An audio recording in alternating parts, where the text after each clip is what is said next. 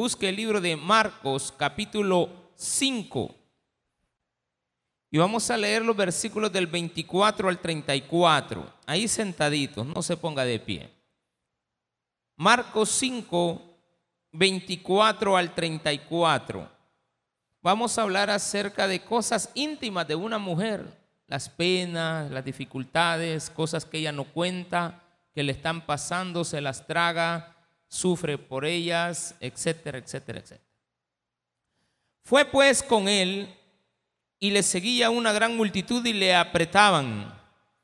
Pero una mujer que desde hacía 12 años padecía de flujo de sangre y había sufrido mucho de muchos médicos y gastado todo lo que tenía y nada había aprovechado. Antes le iba peor.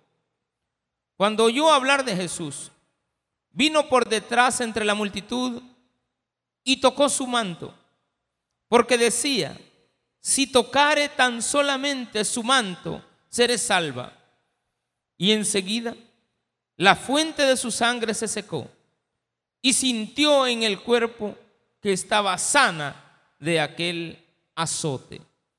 Luego Jesús, conociendo en sí mismo el poder que había salido de él, volviéndose a la multitud, dijo, ¿quién ha tocado mis vestidos? Sus discípulos le dijeron, ves que la multitud te aprieta y dices, ¿quién me ha tocado? Pero él miraba alrededor para ver quién había hecho esto. Entonces la mujer, temiendo y temblando, sabiendo lo que en ella había sido hecho, vino y se postró delante de él y le dijo toda la verdad. Y él le dijo, hija, tu fe te ha salvado. Ve en paz y queda sana de tu azote.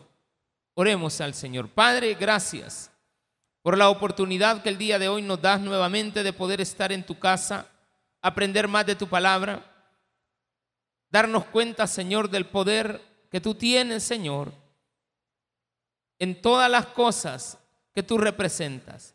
En el nombre de Jesús, te damos las gracias también, porque nos enseñas a través del ejemplo de esta mujer, que hay mujeres que deben de confesar a ti las dificultades que tienen y que una vez hecho van a sentir paz en sus vidas. En el nombre de Jesús, amén. Y amén. Gloria a Dios. Qué bendición tan grande.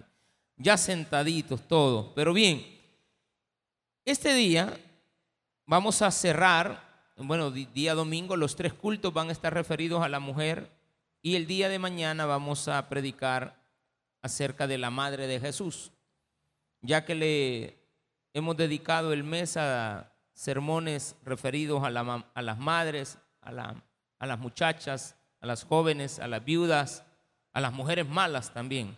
Ahora toca el caso de una mujer que tenía un problema íntimo, un problema, un secreto, algo que no se solventaba. Y no era una vez, habían sido años. Aquí Marcos arremete un poco contra médicos, pero no es para que despreciemos la ciencia médica. Es que hay ocasiones en las cuales, los cuales los médicos no pueden hacer nada. Dios tiene un propósito. La ciencia es excelente. Así es de que mucha gente toma esto a mal y denigra la ciencia médica. Al contrario, los médicos tienen una inteligencia que Dios les ha provisto para que, así como Él ha provisto a un músico, a un ama de casa, a un motorista, a un, este, qué sé yo, escritor, cualquier persona, Dios nos provee de sabiduría, nos provee de esa inteligencia para que seamos sabios. Siempre y cuando lo hagamos en su nombre, Dios hará cosas sabias en nuestras vidas.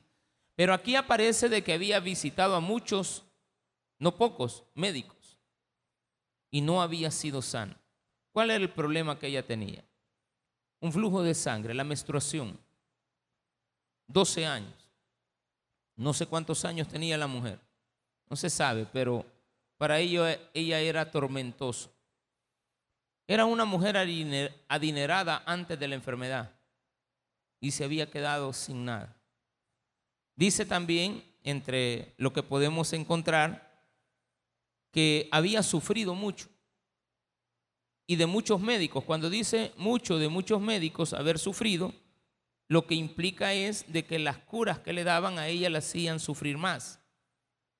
Por ejemplo, vamos a hablar del cáncer, una quimioterapia, la hace sufrir. Eh, medicamentos que nos dan vómito, le dan vómito a la mujer. Eh, medicamentos que de repente hacen que las funciones físicas normales de ella se vean disminuidas, va a pasar en reposo y ese reposo se alarga. Estamos hablando de 12 años de intentar, intentar con un médico, con otro. La misma, los mismos rabinos eh, establecían que habían algunas formas médicas de cómo solventar cualquier tipo de enfermedades, porque la gente acudía a los rabinos para preguntar. No eran médicos, pero ellos trataban. Y además es evidente que también ella había sido eh, objeto muchas veces de personas inescrupulosas, que ella quizás al tener que contar lo que le pasaba, eh, pues tenía que delatar su sentir. Y habían curas que también la misma tradición judía establecía con métodos extraños que no, no hacen ningún efecto.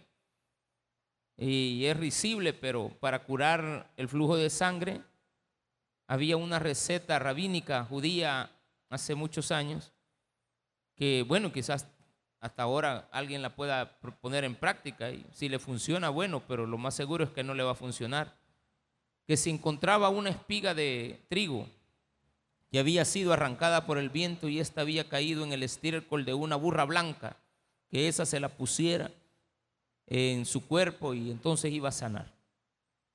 O sea, cosas así, como llevar este, cenizas de un avestruz en el tiempo de verano en lino y arroparse con ella. Y en el tiempo de invierno que este, fuera de algodón, por ejemplo. O sea, es como cuando al niño a veces usted le pone unos ojitos de venado y cree que por eso entonces él está protegido. O sea, son, son supersticiones. Eh, no estoy hablando acerca de otro tipo de métodos que sí funcionan, que son de la naturaleza, medicamentos que usted toma que vienen de la naturaleza y por lo tanto pues van a ser efectivos. Una quina ayuda para las infecciones porque todos los medicamentos de las infecciones pues vienen de algo natural. Más sin embargo, pues al agregarle cosas químicas nos hacen daño en, el, en los riñones. Más eso es lo que está diciendo aquí. Tener una enfermedad 12 años y haber probado con uno y otro médico, al final la mujer terminó quizás con una insuficiencia renal. Esta mujer tenía otras enfermedades, pero eran secretos. ¿Por qué eran secretos?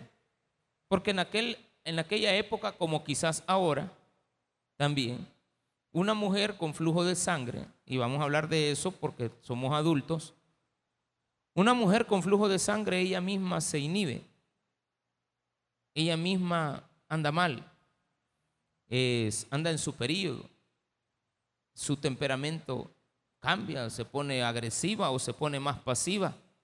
Algunas quizás no les afecta en nada, dirán, no, otras tienen dolores, dicen. O sea, yo nunca he tenido menstruación, hermano. Ningún hombre de los que está aquí ha tenido. Estas son cosas íntimas de mujeres. Desde que tienen nueve años, diez años, once, empiezan a padecer de esto. Ahora usted imagínese que eso no se le quite. Antes no habían toallas sanitarias y esta mujer se avergonzaba. Porque una mujer cuando anda la menstruación y le viene muy fuerte, dice fuerte porque los flujos son grandes y ella siente. La mujer sabe, dice, oh, ya, ya me vino, ya, ya sintió algo ella. Ah, uno solo eso, oye, ya, ya, ya me vino. Se le salió decir, porque ella no, ella en su secreto no debe de decir. Porque ella es pudorosa. Entonces, hay otras que no, mire, ya me vine, y empiezan a contarle, denme ahí uno toalla sanitaria y sale con la toalla destapándola a medio camino, apúrate. Y, salen y todo el mundo le da cuenta. Y lo peor es cuando uno va al baño, No tiene la, no tiene la delicadeza, el cuido de envolver sus toallitas y meterlas después en una bolsita plástica bien amarradita y si es posible no dejarla ahí, sino que salir con ella y tratar la manera de botarla en otro lugar. Eh, pero hay, personas que no tienen ese cuidado. Algunas puede ser que alguna vez le haya sucedido sin ninguna mala intención y se va a sentir avergonzada de que sea descubierta. ¿O no? Una mujer se siente avergonzada con esto que estoy hablando. Si a ella se le mancha la ropa. El día que ella anda a menstruación, procura ponerse ropa negra. Evita la ropa blanca, la ropa clara, ¿Por qué? Porque siente que no va a andar a gusto todo el día y tiene que andar provisiones y, andan sus toallitas, así, algunas de ellas, escondiditas. O sea, compran la, la bolsita, pero después ellas las ponen en bolsas negritas o adentro de otra carterita y andan una, dos, tres. Y dependiendo también la época, Compran unas que son más gruesas, otras que son delgadas, otras que son con alas, unas que van a volar, otras que no vuelan. Yo, yo eso no lo entiendo. Pero a veces a mí me, como hombre me toca que ir a comprar esas cosas. Yo, vivo con tres mujeres. O sea, dos y una de mis hijas que también muchos años vivió con nosotros. Pero también cuando fui niño, vivía cerquita de mi madre, mis tías, eh, y también donde me crié, habían mujeres hasta decir ya no. Y unas se dedicaban a la prostitución, otras eran normales, pero yo siempre miraba que compraban toallitas, compraban cosas, eh, y siempre andaban, algunas de ellas eran algo chabacanas, no les importaba. Lo que le digo, a veces uno llegaba al baño, a los, a los inodoros, y encontraba aquello, uno de niño sabía que eso no, era, eh, eh, hasta temor daba, pero después fui entendiendo. No porque me lo haya explicado mi madre, sino de que con el mundo uno va entendiendo, porque a veces ustedes como madre cometen el error de no contarle cosas a los varones de lo que le pasan a las niñas.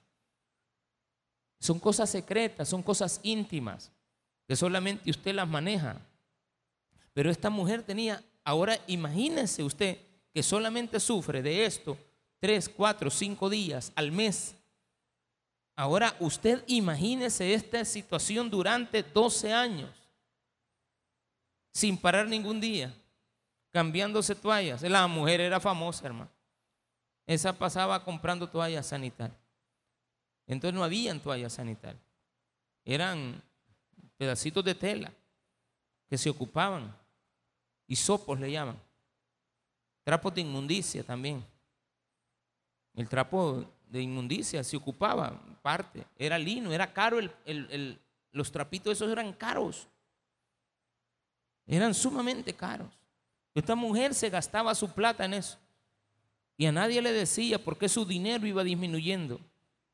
¿Por qué tanto dinero que había acumulado y ahora al final no tiene nada? Y estas cosas que a veces nosotros no tocamos, se nos presentan aquí con una mujer que dice que padecía 12 años de esta enfermedad y había sufrido mucho de muchos médicos. Aclaro, no es que los médicos sean malos acá, no está hablando de malos médicos. Hay gente que malinterpreta esto. Lo que está hablando es que los medicamentos que le daban no le funcionaban. Le, ocasionaban más problemas. Imagínense usted esta mujer contándole a cada médico lo que le pasaba el primer mes, ¿verdad? Dice de que he venido aquí, ya tengo un mes que no se me quita esta hemorragia, porque era una hemorragia.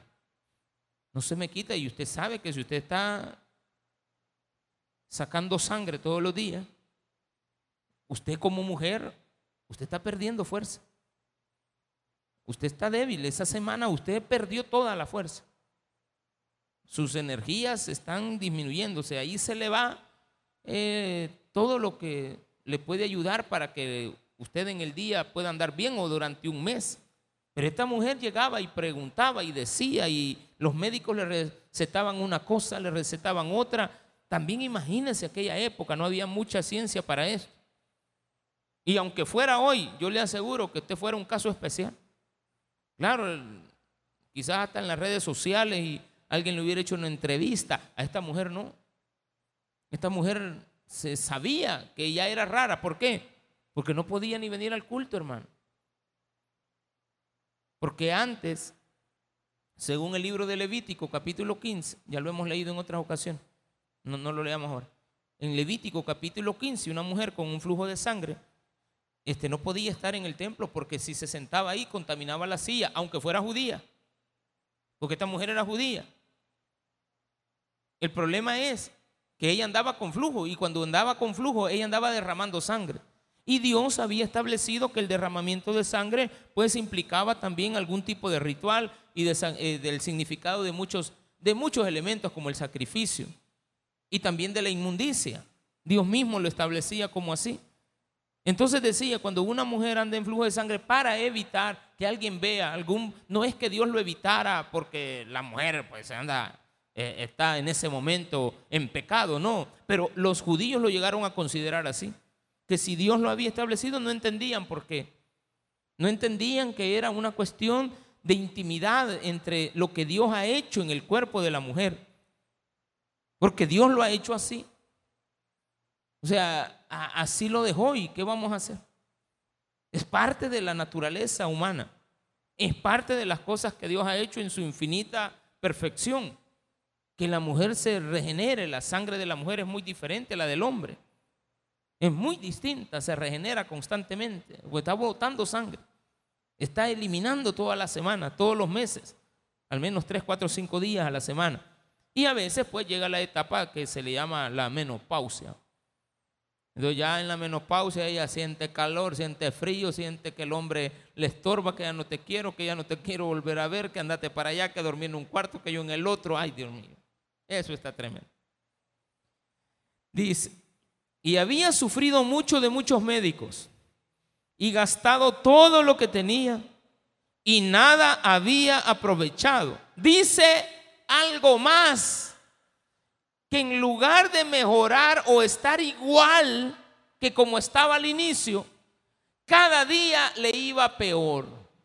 Estaba más mal en su salud cada día. No funcionaban los medicamentos. Y no tenía otra alternativa. Pero mire, en la época que ella tenía flujo de sangre, Jesucristo tenía como 18 años cuando a ella le comenzó. Un joven judío también, de la misma zona. Ella era de Capernaum. Jesucristo iba mucho a Capernaum, era su, zona de de vivir. De seguro conocía a Jesús, el hijo de don José. Lo había visto. Era un joven normal, 18 años, 19, 20. ¿Quién iba a creer de que algún día ella lo iba a buscar a él? Y le iba a confesar su problema. Fíjese bien en esto que voy a hablar. Usted tiene muchas cosas que contar. No se las dice a nadie. Pero un día tiene que contárselo a Jesús. A veces usted, y esto quizás va para aquellas mujeres que no se congregan. ¿Por qué? Porque esta mujer no se congregaba. Tenía 12 años de no venir al culto. Al contrario, si está enferma hay que traerla. Esta mujer no podía entrar. Tenía prohibido. Porque si la llegaban a descubrir, la mataban, hermano. Eran así las leyes. Tenía que morir por haber contaminado el templo con sangre contaminada. Claro, la sangre está contaminada. Esa sangre que le sale a ustedes, las mujeres, es, es sangre contaminada. Por eso Dios se las quita a ustedes. No se las retiene, no, no, tiene que eliminarla. No es la misma, no, usted no puede tomar de esa sangre un, este, un examen de hemograma. Mire, fíjate que ando con la menstruación. Ah, pues deme un poquito de sangre. Y no. Se la sacan de aquí también otra vez. A menos que quieran hacer algún experimento, alguna investigación. Investigación. Pero si no se la sacan de, su, de su brazo, de sus venas, no de ahí, está contaminada. Entonces dice esto, cuando oyó hablar de Jesús, a mí me llama la atención esto, ella ya había oído hablar de Jesús, quizás un par de años o un año, sí lo conocía al muchacho, sí conocía de Jesús, sí conocía a María, sí conocía de José. Como era una mujer rica, quizás hasta José le había hecho algunos muebles. Estoy poniéndome a la imaginación. Algo eh, eh, er, era conocida. Eso no, no lo podemos evitar. Es un pueblo. Todos se conocen. Eh, José el carpintero, en la carpintería de don José. Y ahí él tiene un hijo, que no es carpintero, pero José era el hijo del carpintero. Entonces dice esto, cuando oyó hablar de Jesús, y usted hermana, yo no sé cuándo ha oído hablar de Jesús algún día en su vida. Ya no a aquel muchacho que estudiaba, que era joven, que estaba, que jugaba pelota, que era el hijo de don fulano, no. Ha oído hablar de un joven que ahora es un profesional. Ha oído hablar de alguien que llama la atención buscarlo, que ha aprendido aquí en el grupo de alabanza, está cantando Álvaro. Tienen años, años de congregarse aquí en la iglesia. Aquí fue creciendo, no es que aquí nació. Ya, ya cuando yo vine, pues ya tenía sus 8, 9 o 10 años, creo. Pero también los otros jóvenes han sido niños de la iglesia. Algún día van, algunos de ellos ya se casaron, han estado en el grupo alabanza y por haberse casado ya no pueden seguir en el grupo alabanza, no porque sea un problema, eh, que estén casados, no, sino de que ya casados tienen que trabajar, Tienen que mantener al cipón, ya no pueden venir aquí a la iglesia estar practicando, tienen una responsabilidad, etcétera, yo qué sé. O se enamoran también y dicen, no, yo hombre, prefiero mejor, no pueden haber enamorados aquí adentro, aquí arriba. A veces enamoran y uno no sabe. Tiene que andar controlando y correteando todo este ganado que hay. Cuidado y cuidado, cuidado. Y a cada rato, no me gusta a veces a mí, pero hay que hacerlo. cuando oyó hablar de Jesús, y esta es usted, y usted también hermano, pero este culto va dirigido a mujeres, vino por detrás entre la multitud y tocó su manto. Aquí viene algo bien especial de parte de ella que usted tiene que aprender. Atreverse si tocaba el manto de alguien, lo contaminaba. Y ya no digamos de un rabino, porque Jesús lo consideraban rabí, lo consideraban maestro. Ya no, no, no, no, no, no el hijo del carpintero, ya era Jesús. Con su profesión, con su reconocimiento, con su fama, había oído hablar de Jesús. Jesús no era cualquier persona dentro del mundo judío. Era famoso, no porque lo haya buscado, sino porque Dios así lo había determinado que él iba a llegar a ser conocido porque Juan había abierto la, senda para que él fuera grande y él se había hecho pequeño para que no se opacara la figura de aquel que iba a llegar a ser grande en el pueblo de Israel. Jesús estaba por ahí, ella oyó hablar de él. Quizás algún día preguntó por él y Jesús, ¿dónde anda? Ahorita anda al otro lado de Galilea. Y ahorita Jesús, bueno, fue a Jerusalén. Ay, este muchacho. No podía viajar porque si viajaba, contaminaba los vehículos. Era muy reservada. Esta mujer era reservadísima. Como muchas de ustedes. Son bien reservadas. Pero tienen un problema. Ese problema, no sé qué es. Este era un flujo de sangre. Yo no sé que usted, qué problema tiene usted. Quizás no lo ha tocado ni con su marido. No, no lo ha tocado ni con sus hijos, ni con su padre, ni con su madre, con nadie. Usted se lo ha tragado. Ahora sabemos que ella padecía de flujo de sangre. Algunos médicos sabían, pero el médico tiene que guardar secreto. O sea, no tiene que contar. Los, los, médicos no, no pueden revelar. Eso es prohibidísimo. Que un médico revele a otra persona el diagnóstico de otro. Más si a mí me puede visitar, yo voy a un médico y me puede decir, usted tiene una enfermedad que es de muerte. Y yo le puedo decir al médico, no le vaya a decir a mi familia. Escríbalo ahí. No, no, yo no necesito escribirlo, va a decir el médico. No, no puede ser revelada la información. Es secreta. Es, es algo íntimo. Es una enfermedad. No, tiene, y es más, los médicos usted tiene flujo de sangre.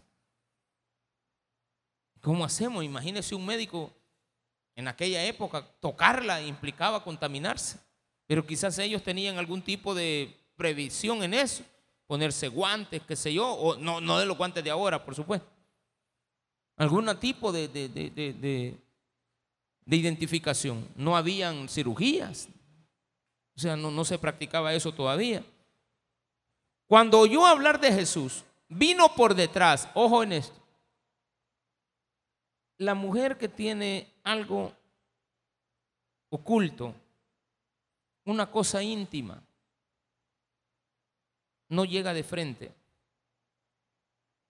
Espera a que nadie esté. Espera a que nadie se dé cuenta que ella anda buscando algo, que ella quiere un favor. ¿Por qué? Porque le, avergüenza.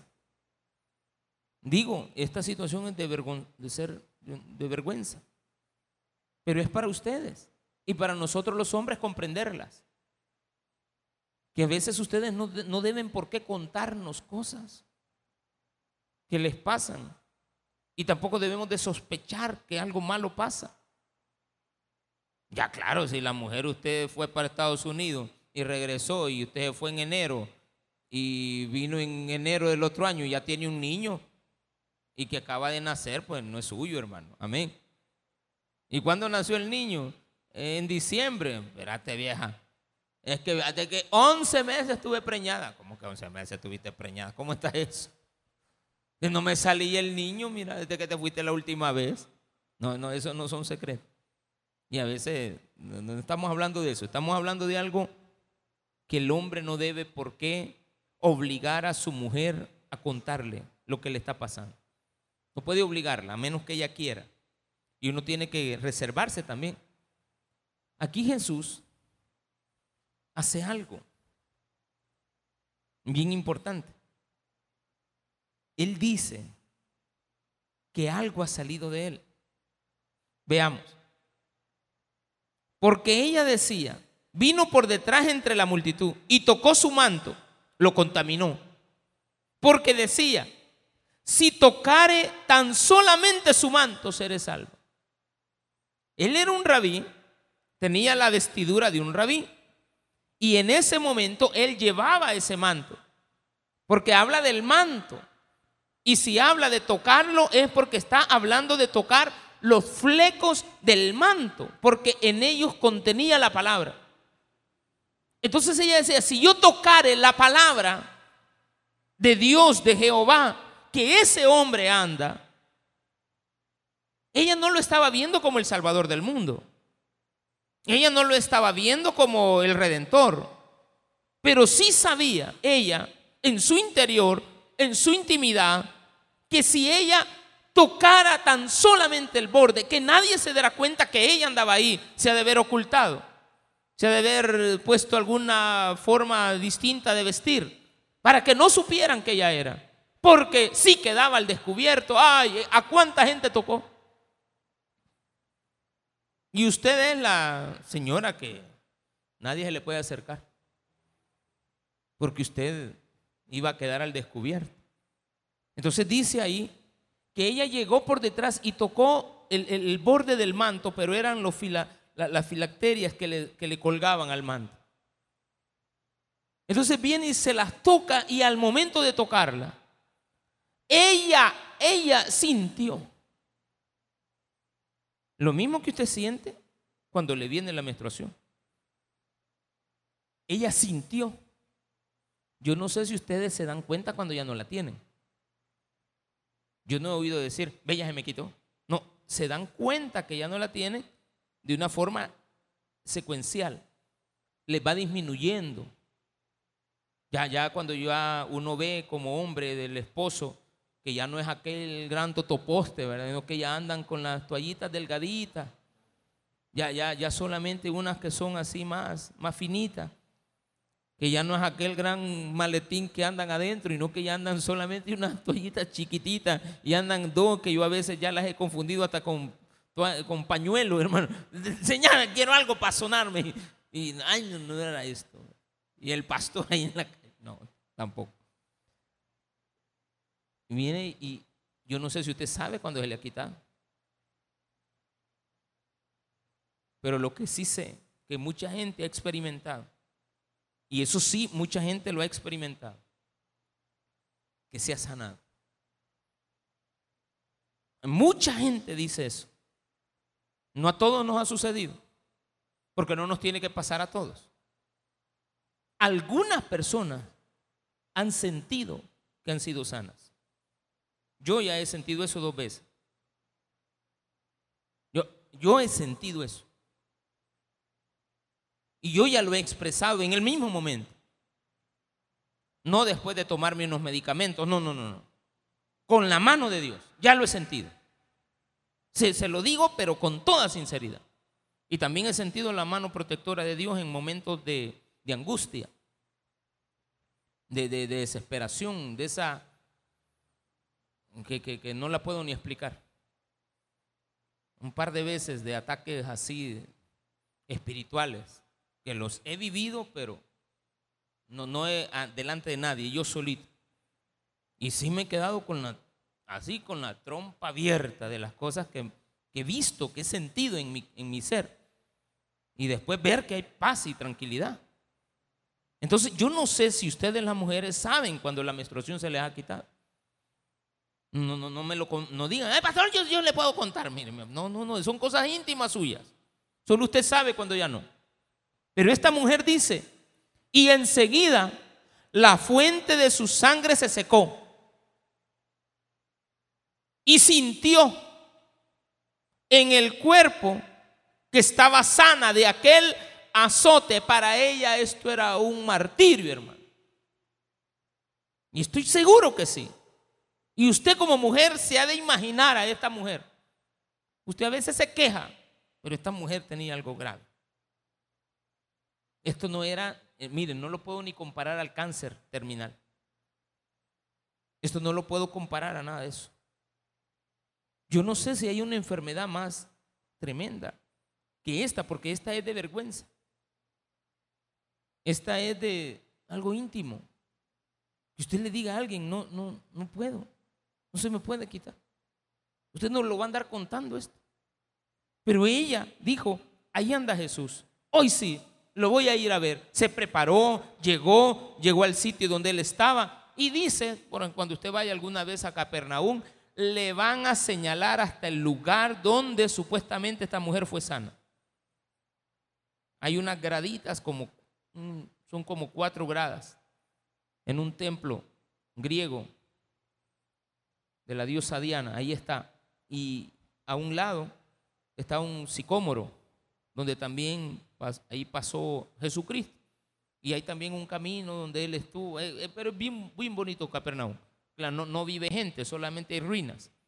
O sea, ahí no está habitado, está desocupado. Solo están los, los lugares históricos.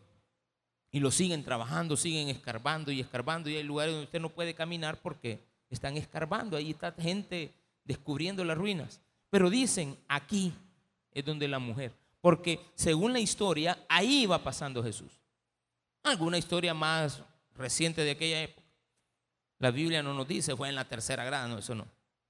Lo que sí quiero que veamos es esto. Luego Jesús, aquí viene Jesús. Aquí viene su mejor aliado en esto a la persona que usted le tiene que decir, a la persona que usted le tiene que contar. Este no es cuestión de médico, esto es una cuestión de confesión. Escucha a lo que hemos pasado. quiero que como mujer entienda que esta no es una sanidad. Ya no estamos hablando de la sanidad. Ella ya estaba sana. O sea, ella hasta ahí hubiera llegado. Que le tocó el manto, ella sintió, basta con eso, que ella sintió. Y dice la Biblia que su flujo se secó. Hasta ahí llega el milagro. Pero ¿por qué continúa la historia? Me llama la atención. Luego Jesús, conociendo en sí mismo el poder que había salido de él, volviéndose a la multitud, dijo, ¿quién ha tocado mis vestidos? Ojo, vamos a ver aquí tres actitudes diferentes. La de Jesús, la de la gente que más adelante le dice, sus discípulos le dijeron, ves que la multitud te aprieta. Y vamos a hablar acerca también del versículo 33. Entonces la mujer, veamos lo primero, luego de que algo alguien había tocado, ¿por qué esto es así? Veamos, ¿cómo lo explico? Se le llama a un mecánico y él está en su taller, no está con mucho trabajo, pero llega alguien con un vehículo que necesita que se intervenga. Se tira al piso, hace una cosa, tiene la otra, se dedica tiempo, la cosa se complica, trabaja. Al trabajar, se cansa. La energía de él sale. Entonces después dice, necesito agua, dice. Denme un poco de agua. Un hombre que va en una competencia corre dos millas, al final algo ha salido de él, sudor, fuerza, energía. Entonces Jesús dice, algo ha salido de mí. No hay nada que alguien haga que no implique un esfuerzo, que tenga como resultado la pérdida de energía. Todos los movimientos son energía, cinética, estática, atmosférica, lo que sea. Estos movimientos que yo hago requieren energía. Yo estoy aquí, usted está sentadito, pierde menos energía que la que yo estoy ocupando ahorita. Los muchachos cuando estaban cantando perdieron energía. Diferente el que toca el piano al que está cantando. El que está cantando algo siente que salió de él. Los cantantes cantan lo máximo. El Buki, ¿cuánto cantó, hermana? No, no sé cuánto cantó el Buki, pero no sé si usted lo fue a ver, pero el hombre no, puede, no podría estar cantando ahorita todavía en el estadio. Me di cuenta que vino porque publicaron algo, de, algo bueno que él habló de nuestro país. Yo ni sabía que ya había venido el hombre. en que Jesucristo dice, se parece. A ver de dónde han sacado esa imagen. Eh, parece a Jesús. si usted tiene una mente tan pobre la gente. Pero bien, el hombre dijo algo bueno de nuestro país y a mí me agrada cuando alguien habla bonito de nuestro país. Entonces, él no puede estar cantando. El hermano Roberto cuando viene dice, cuando termina de cantar, a veces dos veces al día, me dice, eh, no, ya, ya no, me dice. Ya, ya, no, ya no puedo. Ah, ok, no hay problema. Mira, necesito este, descansar. Eh, a veces va platicando y de repente me dice, mira, este, solo te voy a ir oyendo. No, no, si quieren ni hablo, no, no hablemos nada. Pues no, mejor voy a descansar. O llévame a un lugar para dormir. Necesito esto, necesito lo otro. Porque algo sale de él. Jesús decía, algo ha salido de mí. Alguna energía. No es que lo vamos a poner en el plano este, eh, mental o psicológico. No, es que algo salió de él. Porque la energía que emana Cristo va para usted directamente, pero esto es un secreto entre Jesús y ella. Jesús dice, algo secreto. Algo ha salido de mí. Poder ha salido de mí. Señor, si la gente te aprieta, yo creo que eso es lo que pasa. Que tú ya estás cansado de que la gente te hace para un lado. La gente lo apretaba a Jesús. Era un, tumulto de gente. Entre ellos estaba la mujer. Ah, y andaba Jairo también ahí. Jairo con toda la gente que estaba desesperado porque su hija estaba muerta. Y ya le habían ido a decir, deja de estar molestando al maestro, y la niña ya ni vive. Y el Jairo ahí, Señor, y, pues sí, vámonos ya. Y la gente aparte la ambulancia poniendo la sirena para que le apartaran el espacio. Y entre eso la mujer lo toca. Y Jesús dice, momento, espérate, espérate Jairito, ya, ya, ya seguimos para tu casa. Aquí ha pasado algo ahorita. Mire lo que dice. ¿Dónde estoy? 20, 30. Jesús, conociendo en sí mismo el poder que había salido de él, volviéndose a la multitud, dijo, ¿quién ha tocado mis vestidos? Sus discípulos, con una actitud extraña, le dijeron, eh, eh, perdón, una actitud este, real, le dijeron, ves que la multitud te aprieta y dices, ¿quién me ha tocado? ¿Quién me ha tocado? Sus discípulos le dijeron eso, pero él miraba alrededor para ver quién. Imagínense cómo él se va a dar cuenta que alguien ha tocado los vestidos. ¿Sabe por qué se dio cuenta? Porque había una mujer que estaba avergonzada. Ay, dije, le contaminé el manto al hombre. Y él ya sabe él. Cuando él dijo, poder ha salido de mí, la mujer se asustó. Dijo, lo contaminé. Hoy sí. La mujer ya está sana. Ahora su aflicción es otra. Y eso le pasa a muchas de ustedes. Tienen un problema. El problema está resuelto. Y le tienen temor al resultado de aquí en adelante, de cómo van a actuar por la nueva condición que tienen. Entonces dice, eh, eh, estoy tratando la manera de ver lo más lógico que estaba sucediendo. No eh, quitemos los estudios y todo lo que la gente ha hecho de los, ¿cómo se llaman? Los analistas y comentaristas. Imaginémonos que Jesús está con una multitud.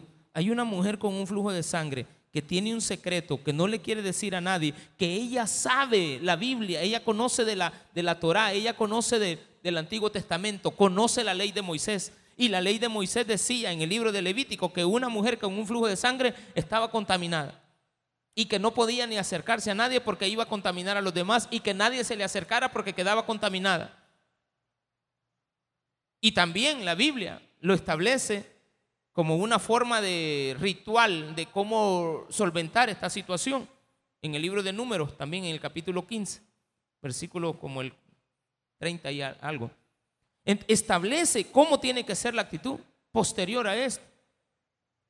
Pero está Jesús, lo apretan y él empieza a buscar entre la gente. ¿Y cómo iba a saber quién era? Había una mujer que estaba ahí. ¿Qué hice? Preocupada. Él empezó a ver qué mujer, qué persona estaba preocupada por algo que había hecho. Otra vergüenza más en cosas íntimas suyas que le dan vergüenza a usted. ¿Qué hice? Dañé a este hombre. Le acabo de hacer un prejuicio. Él es el rabino. La gente lo ama. No lo idolatra, la gente lo ama. Y ahora yo me he metido en un problema que no me descubra. Quizá la mujer se fue haciendo para atrás, para atrás, para atrás, de tal manera que ni cuenta se dio que quedó aislada. No se dio cuenta, pero Jesús la vio. Ay, tú eres. Vení para acá. No, no, no, no, no, no. La actitud de los discípulos fue, ¿y cómo vas a saber? Señor, si toda la gente te aprieta, te aprieta, todos están ahí. ¿Por qué dices quién me ha tocado? Si todos te hemos tocado. Sí, pero hay una que, que hizo que yo me esforzara. Hizo que algo saliera de mí. Un esfuerzo que se hace implica que usted quede agotado. Pero él miraba alrededor para ver quién había hecho esto. Entonces, la mujer, temiendo y temblando, ay, ¿qué estaba haciendo? Temblando. Temiendo y temblando. Eso la delató. Se sintió descubierta. Y qué tremendo tener, tener que contar, ¿verdad? La cuestión es a quién le vas a contar. ¿Con quién vas a hablar de tu problema? Cuidado con esto. A mí me molesta interiormente. Yo no digo nada que ustedes se cuenten las cosas. No, no sé, pero a mí me gusta que la gente se reserve muchas cosas.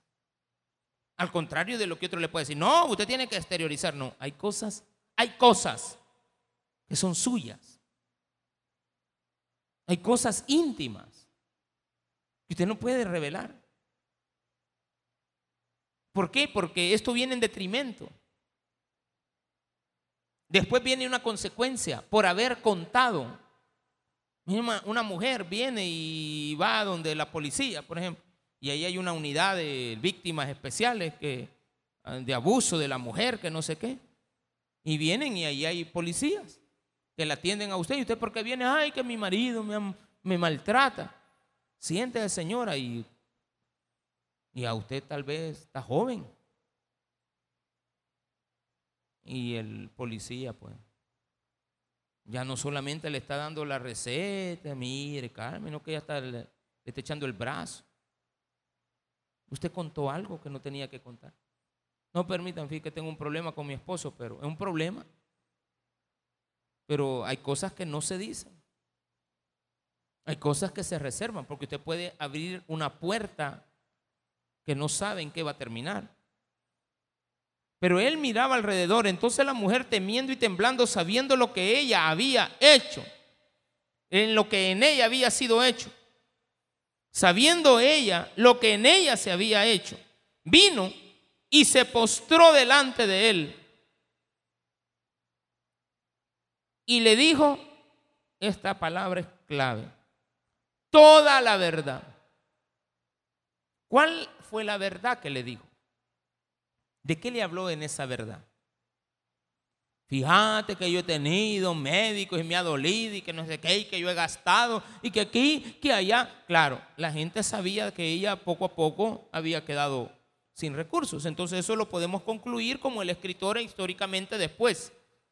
Más me asemejo a creer que lo que ella le contó fue que le tocó el manto. Le dijo toda la verdad. Yo soy enfermo. Tengo un problema una menstruación. Pero yo te toqué con menstruación. No le dijo, tengo 12 años de andarla con menstruación. No, no. Tengo mi periodo y te toqué. Y yo creo que quizás por eso tú sentiste que yo te he dañado. Perdóname. Yo no sé cuántas veces usted le va a decir eso a Jesús. Yo no sé en qué te he dañado, pero perdóname. Yo he estado en una condición que ni cuenta me di. He hecho cosas que no debía haber hecho. Me vine a meter en la multitud. Pero eso está hablando con él porque dice acá la Biblia.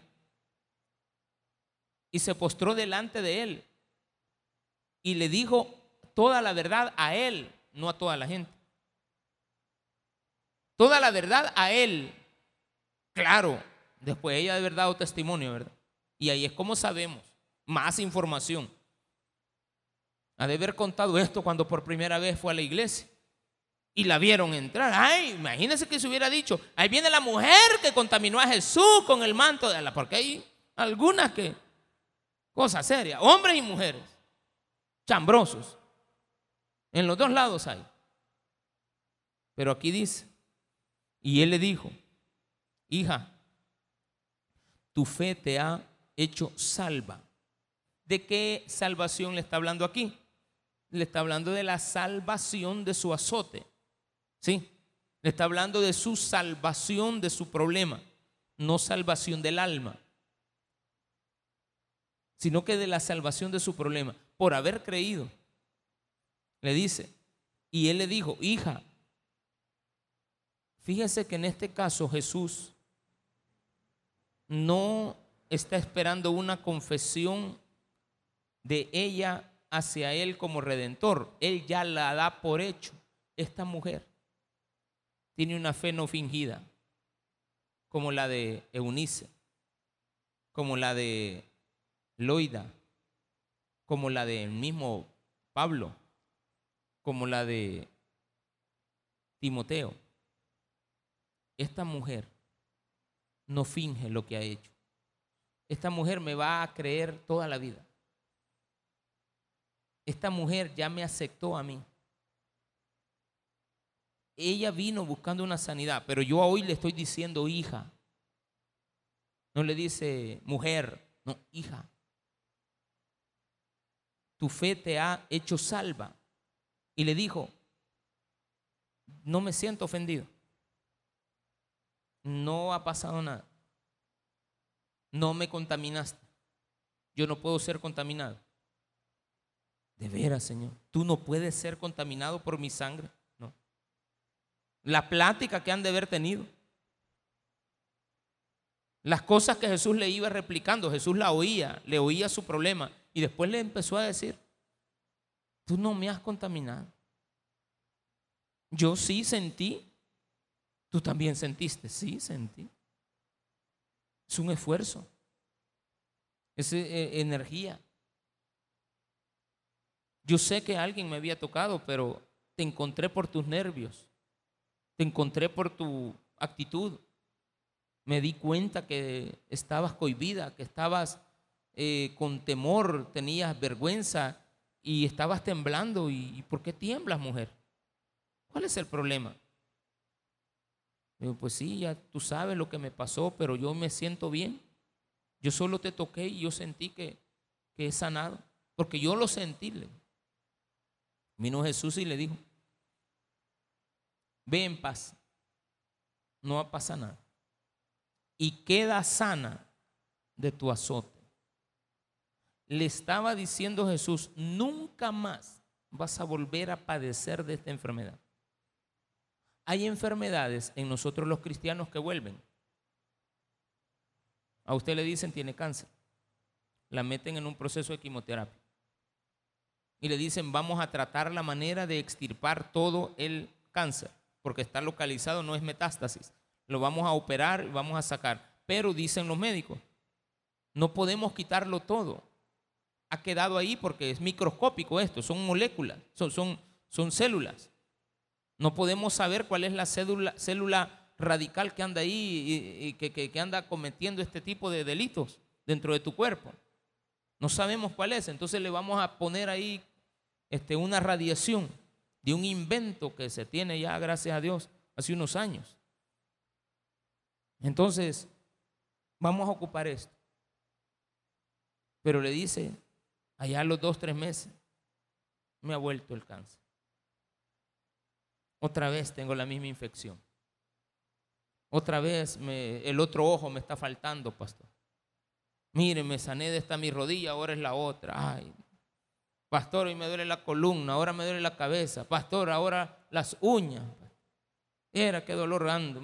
Todo, usted va a volver. A esta mujer Jesús le aseguró algo de esta enfermedad no vas a volver a padecer.